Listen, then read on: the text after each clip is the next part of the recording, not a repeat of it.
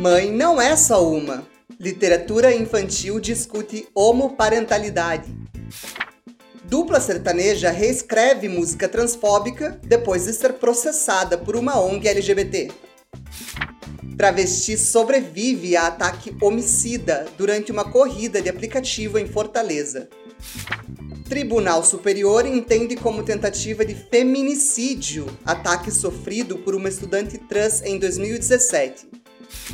Ministério da Mulher, da Família e dos Direitos Humanos ignora mulheres trans em plano nacional de enfrentamento ao feminicídio.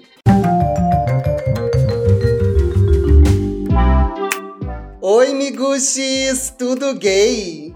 Aqui do outro lado, quem tá conversando com você é o Dan Bonfim. E comigo tudo gay como sempre, né?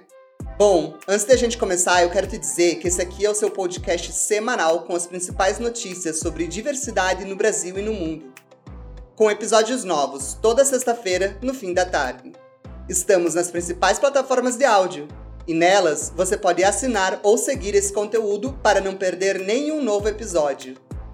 E a partir de hoje, você também pode ver e ouvir esse podcast lá no meu canal no YouTube, youtube.com/danbonfim. Vamos lá? Bom, hoje a gente vai começar falando de um close erradíssimo que bombou na internet essa semana. Agora eu entendo porque ela não queria fazer amor. Uma voz feminina, uma pele macia, me enganou também. Depois de uma farra embriagada, ela se entregou. Só que ela não tinha o que mulher tem. Oh, Lili, oh, você mentiu pra mim. Oh, Lili, oh, Lili. O amor da minha vida é um travesti. Pois é, essa música terrível que você tá ouvindo aí é da dupla sertaneja Pedro Mota e Henrique. A música foi lançada no último sábado, seguida, é claro, de uma avalanche de críticas nas redes sociais, né? Mas calma que fica pior, tá? Depois de mais de 234 mil visualizações e 34 mil dislikes no YouTube, se acredita que a dupla divulgou um vídeo pedindo desculpa, mas ao mesmo tempo comemorando o sucesso da música? Fala meu povo, muito boa noite. Aqui quem fala é Pedro Mota. É o Henrique. Gente, muito obrigado pelo sucesso da Lili. E a gente está aqui hoje para esclarecer também algumas coisas que estão acontecendo. Estão nos chamando de homofóbico, gente, de forma alguma. Nunca vocês ouviram falar Pedro Mota Henrique é homofóbico. As pessoas postando, falando que, ah, vocês são homofóbicos, que nojo e tal, tem nojo da dupla. Gente, de forma alguma, a gente não tá aqui para menosprezar a imagem de vocês, entendeu? A gente fala que o amor da nossa vida é um travesti, né, parceiro? e nós não sabíamos que é um travesti ou é uma travesti, como vocês estão falando. Não tivemos essa orientação, né? Isso, a gente pede desculpa a todos vocês que estão nos interpretando mal. É, gente, acho que o mais triste é perceber que do lugar de onde esse pedido de desculpa tá vindo, homofobia e transfobia é a mesma coisa, né? Bom, então só pra gente esclarecer esse ponto antes de continuar, eu vou reproduzir aqui um trecho do vídeo em que a artista Rosa Luz fez uma análise empoderadíssima da letra dessa música.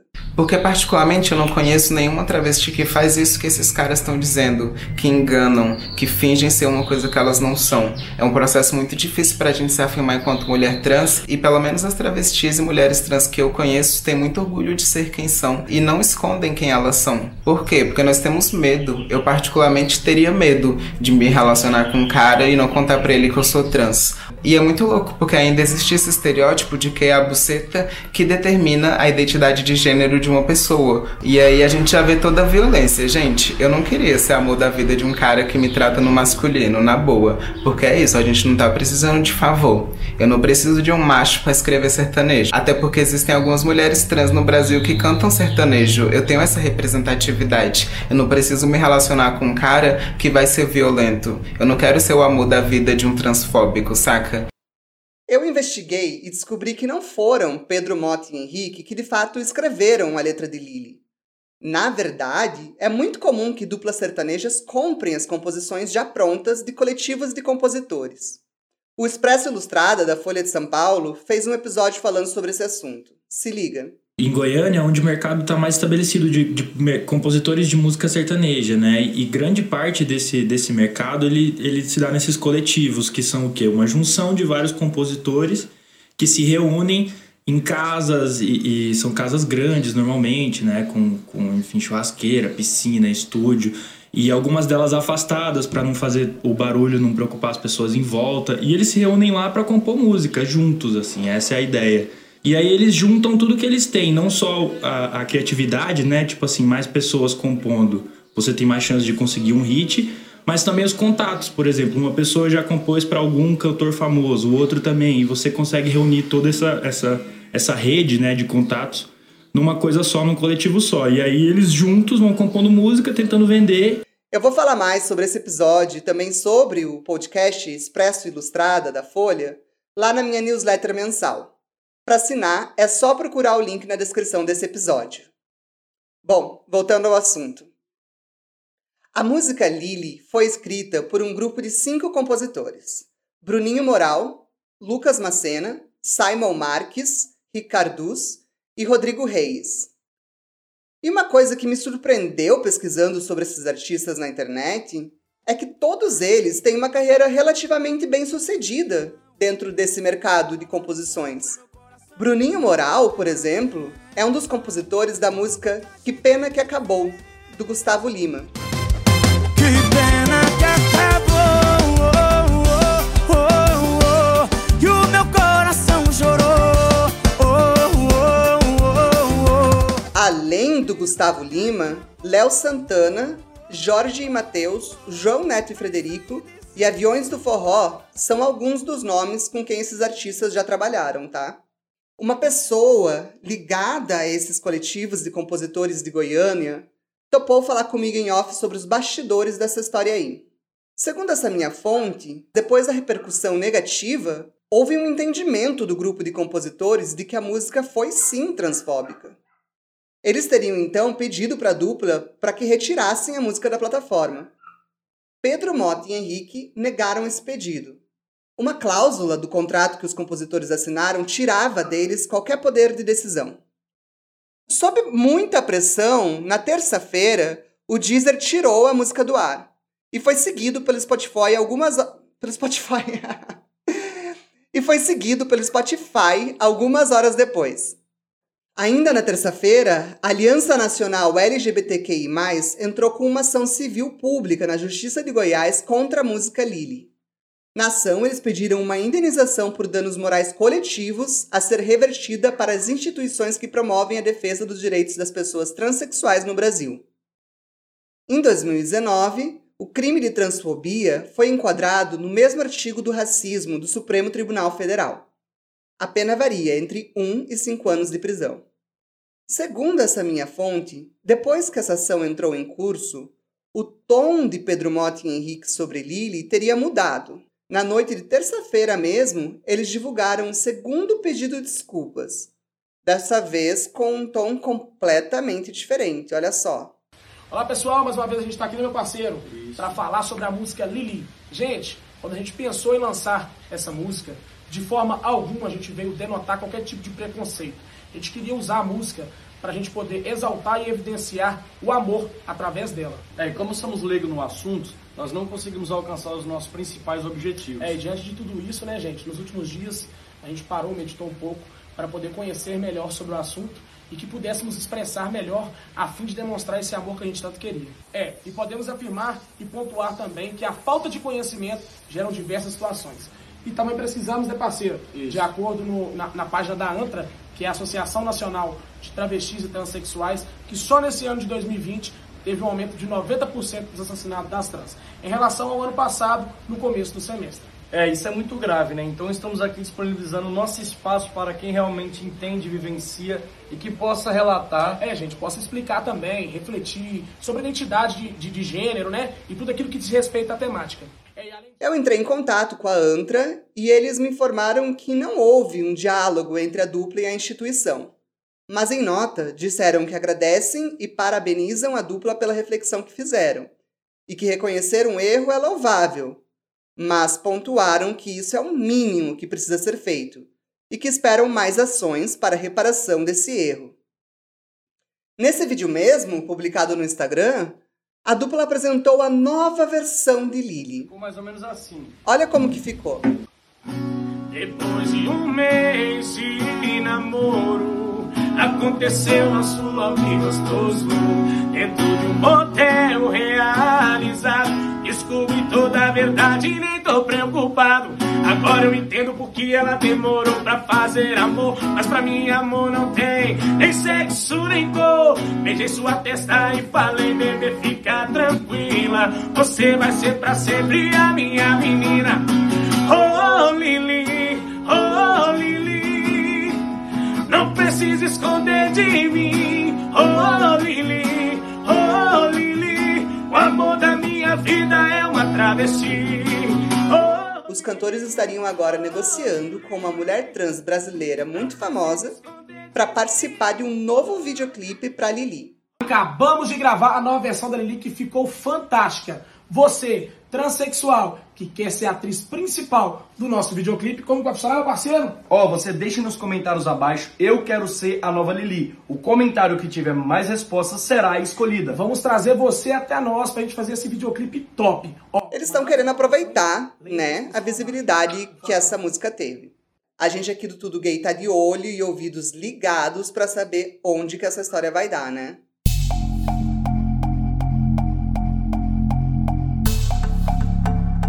Bom, depois da gente falar de transfobia cultural, agora chegou a hora da gente falar do impacto que esse discurso violento tem lá na outra ponta, né? Na vida real de pessoas trans e travestis no Brasil. Uma travesti sobreviveu a um tiro na região do olho durante uma corrida solicitada por aplicativo no bairro Maraponga, em Fortaleza. O motorista, de 31 anos, também foi atingido. A tentativa de travesticídio aconteceu na Avenida Godofredo Maciel, na última terça-feira, 15 de dezembro.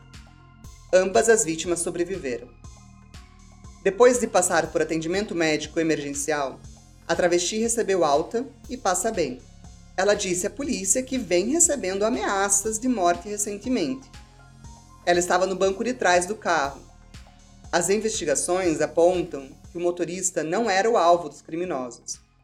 Ele também foi baleado com pelo menos dois tiros nas costas.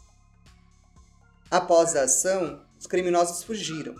Ainda não há informações sobre a quantidade de suspeitos ou se eles utilizavam algum veículo durante a tentativa de homicídio. Eu entrei em contato com a Secretaria de Segurança Pública e Defesa Social do Estado do Ceará. Em nota, eles me informaram que o 19º Distrito Policial de Fortaleza ficou responsável pelas investigações deste caso e que novas informações serão divulgadas em momento oportuno, visando preservar os trabalhos policiais. Eu acho que depois de falar de tanta transfobia, agora chegou a hora da gente conversar um pouquinho sobre justiça.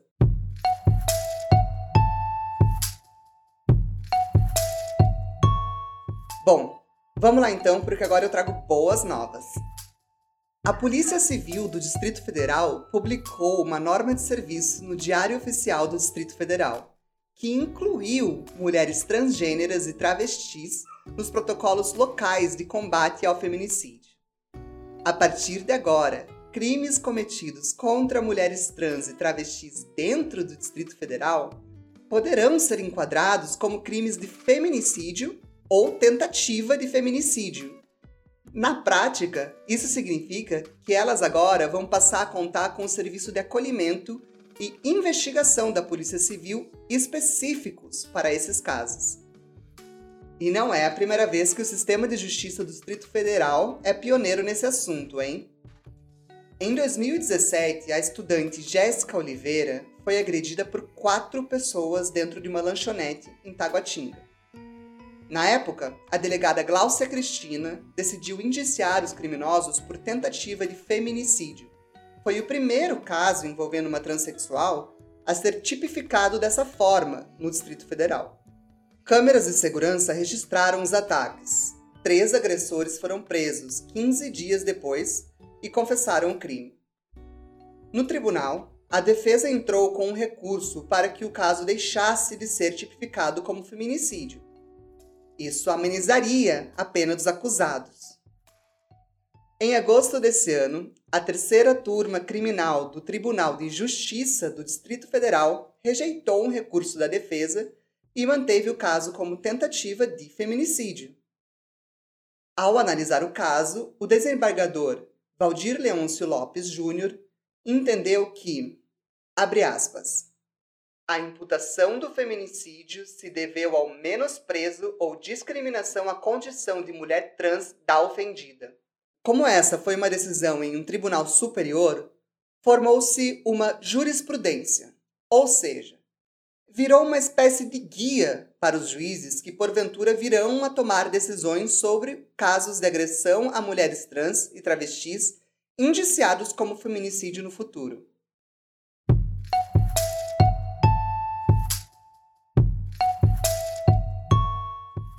E no último dia 9 de dezembro, foi publicado um decreto do presidente Jair Bolsonaro, assinado também pela Damares Alves, ministra da Mulher, da Família e dos Direitos Humanos. Esse decreto instituiu a criação de um comitê intersetorial que irá elaborar um plano nacional de enfrentamento ao feminicídio. O decreto indica que o comitê será formado por dois representantes do próprio Ministério, dois do Ministério da Justiça e da Segurança Pública, um do Ministério da Saúde, um do Ministério da Educação e um do Ministério da Cidadania. Eu entrei em contato com a assessoria de imprensa do Ministério da Mulher, da Família e dos Direitos Humanos em Brasília para saber mais sobre esse assunto. Meu nome é Wilton, eu sou assessor de imprensa aqui na assessoria de imprensa do Ministério. É, nos mande, por favor, um e-mail com as informações que você é, solicitando as, as, informações que você precisa. Pode inclusive botar no, no, no formato de perguntas, né? Uhum. E a gente caminha aqui para a secretaria. Conforme combinado, eu mandei um e-mail perguntando como as mulheres trans e travestis serão incluídas nas discussões do comitê que vai tratar de feminicídio. Quais linhas esse comitê está considerando seguir para tentar reduzir os crimes contra mulheres trans e travestis no Brasil? E quais representantes dos direitos da população LGBTI foram confirmados para compor esse comitê? Em nota, a assessoria de imprensa do Ministério apenas destacou que o CNCD, Conselho Nacional de Combate à Discriminação LGBT, criado em 2010 durante o governo Lula, é o órgão que atende às demandas do movimento LGBT brasileiro. Segundo a nota, o CNCD tem, abre aspas, como finalidade formular e propor diretrizes de ação governamental em âmbito nacional, voltadas para combate à discriminação e para a promoção e defesa dos direitos de lésbicas, gays, bissexuais, travestis e transexuais. O Ministério não me respondeu, no entanto, se algum dos 30 membros do CNCD, que é integrado ao Ministério da Mulher, da Família e dos Direitos Humanos, foi considerado para compor o comitê. Nem se medidas para combater a violência contra mulheres trans e travestis serão incluídas nesse Plano Nacional de Enfrentamento ao Feminicídio.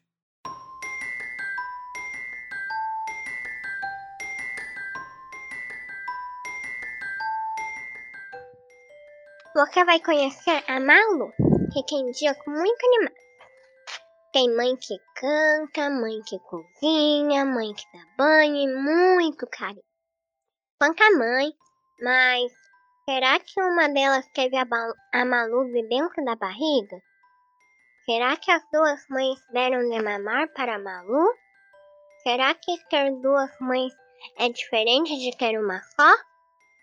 Abra esse livro e conheça a história de uma criança com uma família igual a muitas, que ela tanto admira, cheia de amor e muito sorriso. E quantos formatos de família você conhece? Este livro vai mostrar a você que cada família é uma, e que na casa de Malu, mamães existem duas. Isso que você acabou de ouvir é o textinho da parte de trás de um livro infantil chamado Mãe Não É Só Uma, Eu Tenho Duas, lançado na semana passada pela editorial Saíra. A historinha mostra os momentos divertidos na vida da pequena Malu, filha da mami Dora e da mamá Lara. Juntas, elas tomam café da manhã, vão ao parque, contam histórias antes de dormir e brincam com o Dendê, o cachorrinho da casa. É, esse livro conta a história da Malu, que é uma menina de 4, 5 anos que tem duas mães, né? É uma história simples, voltada para a primeira infância e que trata ali do dia a dia dessa família, né? Essa que você está ouvindo é a Rafaela Comisso, coautora do livro. A outra autora é a companheira dela, Nanda Mateus. Estamos juntas desde 2011. Temos um filho de quatro anos e meio. É, desde antes da gestação, a gente pesquisava, buscava por livros infantis de temática LGBT, é, mas sempre tivemos muita dificuldade em encontrar, né? Nós duas somos da área de letras, gostamos muito desse universo literário e começamos a colocar no papel algumas ideias de narrativas, né? Então, esse é o primeiro resultado, esse livro, mas a gente tem é, já algumas outras histórias em andamento. Depois de saber um pouquinho desse processo criativo de Rafaela, eu decidi procurar a editora que publicou o livro dela para entender um pouquinho melhor sobre como foram os bastidores por trás dessa história. Não é um enredo, é uma, uma historinha para a criança conhecer um enredo. É uma apresentação de uma família, como que um recado. Olha, essa, esse tipo de família existe e ele está aí e ele vive como qualquer outra. Esse é o Felipe Neves, um dos fundadores da Saíra Editorial. Então, as ilustrações tiveram esse objetivo, de serem simples e representarem cenas do cotidiano. Então, cenas que, porque toda a família passa e é, essa família de duas mães né, também passa. Então, é a cena da, da, da, da de uma das mães acordando a filha, é a cena da menina se arrumando para ir para a escola, é a cena delas fazendo uma refeição juntas, é a cena delas descansando. Faltava um acorde na minha melodia. Faltava seu sorriso lindo todo dia. E quem também se aventurou no universo da literatura infantil sobre diversidade em 2020 foi a Xuxa. Em outubro, ela publicou Maia, Bebê Arco-Íris. O livro conta a história de uma menininha que vem à Terra com a missão de espalhar o amor ela então descobre que nasceu em uma família com duas mães. Maia, anjo de saia, flor de samambaia, filha de mamãe, papai, Maia. E eu fui tão criticada, uhum. Serginho, mas tão criticada, tão criticada, Poxa. mas tão criticada antes do livro sair por políticos, por apresentadores, por religiosos, por Sim. desinformados, por ignorantes, por pessoas é, sem noção do que do que estava escrito no livro, do que eu, a mensagem que eu fui tentar passar, entendeu? Mas Xuxa não levou os desaforos para casa não, tá? Teve chuva de processinho, sim. No final de novembro, ela entrou na justiça contra o pastor Silas Malafaia, o ex-senador Magno Malta, a deputada federal Carla Zambelli, a deputada estadual Rosane Félix, o apresentador do Alerta Nacional da Rede TV, Silqueira Júnior, e o policial militar Guilherme Solano. Todas as ações pedem reparação de danos por publicação ofensiva. Então estava a história toda envolvida com muito amor, desde desde a, a, criação da música, a criação da história, a criação do desenho, até nascer. Aí vem os imbecis, Serginho, eu não posso dizer outra palavra a não ser essa. É. E, e, começa, e começa a dizer. E começa a dizer que a Maia é coisa do diabo, bicho. É isso que a gente ouve, é, é isso que as pessoas falam. É sabe? E começa é. a dizer que tem conteúdo LGBT e que eu não sou uma pessoa indicada para trabalhar para criança nem para fazer nada para criança. Então, isso para mim é uma é. coisa que, assim, não é que me machuque, não. Não é que, que eu fico, fico, chateada com isso, não, porque eu acho que eu já fui tão machucada na minha vida, já fui chamada de tantas outras coisas, que isso para mim, eu só acho que é, é, é tirar força de, uma, de, um livro que só fala de amor, tirar força de um sentimento é que mesmo. essas duas mães têm por esse bebê, e essa semana, a rainha de todos os baixinhos venceu um desses processos. Na sentença, o juiz declarou que o PM Guilherme Solano é culpado e feriu a honra e a moral da apresentadora. Xuxa declarou que vai doar o dinheiro da indenização para instituições de caridade. Rainha faz assim, né, amores?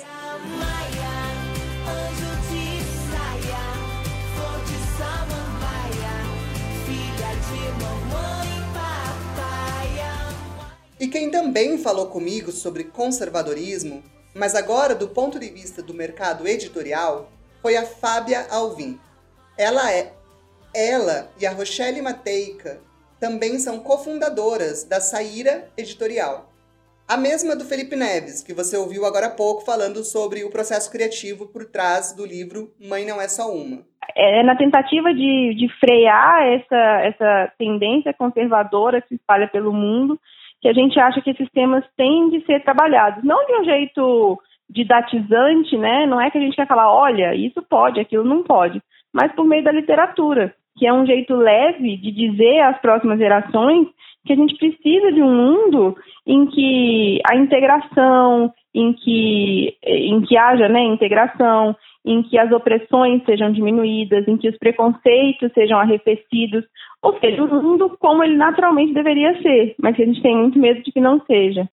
Ah, eu acho fantástico ter pessoas que estão abordando esse tema, tra- trazendo essa naturalidade, né? Agora você está ouvindo a voz da Camila Chagas. Ela é publicitária, tem 37 anos e é casada com a cantora e compositora Bruna Pinheiro, de 31. O filho delas, o Benjamin, acabou de completar um aninho. Porque a gente tem muitas referências de um, de um campo heterossexual, né? Em que o pai acaba sendo aquele, aquela pessoa que, que coloca o filho mais nas aventuras, que coloca o filho mais, que dá um pouco mais de asas, e a mãe é, tem aquele aspecto mais super protetor, né? E como é que seria isso na nossa dinâmica? Então, eram coisas que na gravidez a gente conversava muito, a gente tinha muita curiosidade. Tudo que a gente procurou e achou na internet foi acadêmico, eram assim páginas e páginas e páginas de algo muito técnico, não tinha uma coisa muito é, gostosa de se ler, uma leitura mais rotineira, uma coisa mais do dia a dia, né? O que, que, o que, que você acha que explica a escassez de literatura infanto-juvenil com temática LGBT no mercado editorial? Se você acha que é uma questão de procura e interesse da população baixo, né, uma baixa procura desse tipo de conteúdo, uhum. ou se você aponta algum outro motivo para isso? Fábia Alvim. Então, eu acho são duas coisas. Primeiro, assim, comercialmente, existe procura? Existe. Existe procura que alimenta uma editora pequena como a nossa. Talvez não exista procura numa que alimente comercialmente uma grande rede de livrarias, né? Eu acho que quando a gente é, é, amplia a coisa, talvez exista um medo dos grandes grupos editoriais, né, das grandes editoras, de que isso não seja comercial. Porque é muito comum que, até a Rafaela falou isso pra gente uma vez, a autora do Mãe Não É Uma Só, que é, é muito comum que as editoras digam, ah, mas a gente é muito moderna, a gente tem um discurso muito moderno, a gente é muito progressista, mas na hora de ir lá e publicar um livro que trata da homoparentalidade, não publica né? Porque não é comercial. Então, assim, é claro que a gente, como empresa, como editora, a gente quer vender, claro. Só que para a gente o mais importante é o que aquele livro é e que papel ele vai ter na sociedade, mais do que vender, até, né? E consequentemente vende, porque as pessoas querem ler essas coisas, as pessoas querem acesso. A gente vai comprar com certeza, a gente quer muito. Tudo que a gente puder trazer para o Benjamin nesse contexto de que é normal e ler para ele, ter livrinhos, a gente amaria. Se tivesse 50 livrinhos, ele ama livrinho, ele ama ler, ele adora. E os livrinhos sempre tem o papai urso e a mamãe ursa, né? Então, é, a gente vai, vai adorar. A gente quer trazer sempre esse contexto para ele: dois papais, duas mamães, né? É, família de só uma mamãe, família que a criança mora com a vovó, para ele entender. É, e também as famílias heterossexuais, para ele entender que tá tudo valendo, sabe? Que, que tudo é normal.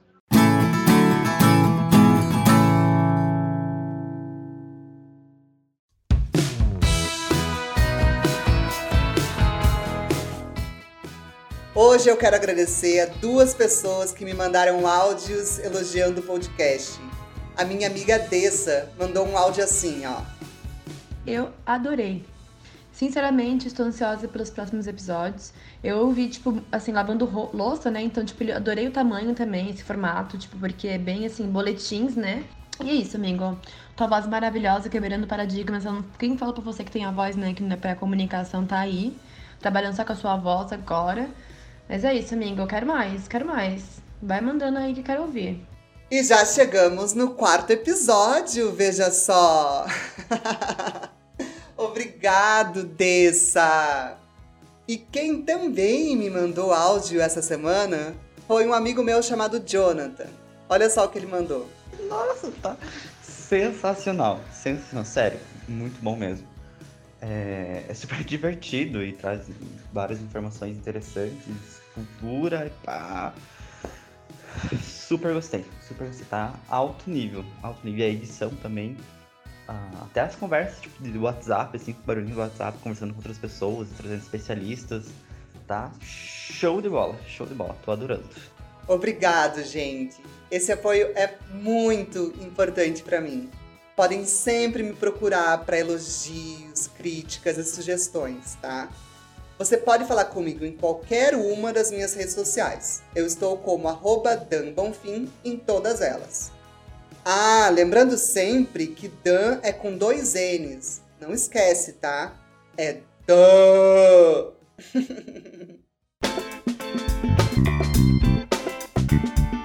Este episódio usou áudios da TV Globo, Som Livre, do perfil de Pedro Mota e Henrique no Instagram, do canal de Pedro Mota e Henrique, ROS4 e da biblioteca de áudio do YouTube. Colaborou comigo na realização deste episódio Morgana Salca, Ana Tomé, Juliana Bonfim e Caio Bonfim. A investigação, roteiro, locução, edição e divulgação foi todinha feita por mim mesmo, Dan Bonfim. Ah, antes de ir embora, eu quero dizer pra você que eu também atuo como terapeuta LGBTI+, tá? Se você quiser saber mais sobre essa minha outra formação e a minha experiência nesse outro assunto, meu WhatsApp comercial tá aí no link na descrição desse episódio. É isso, miguxis! Tá no mundo mais um episódio de Tudo Gay. Curta, comente, compartilhe, assine a minha newsletter. Beijo pras travestis. Até sexta que vem. Tchau.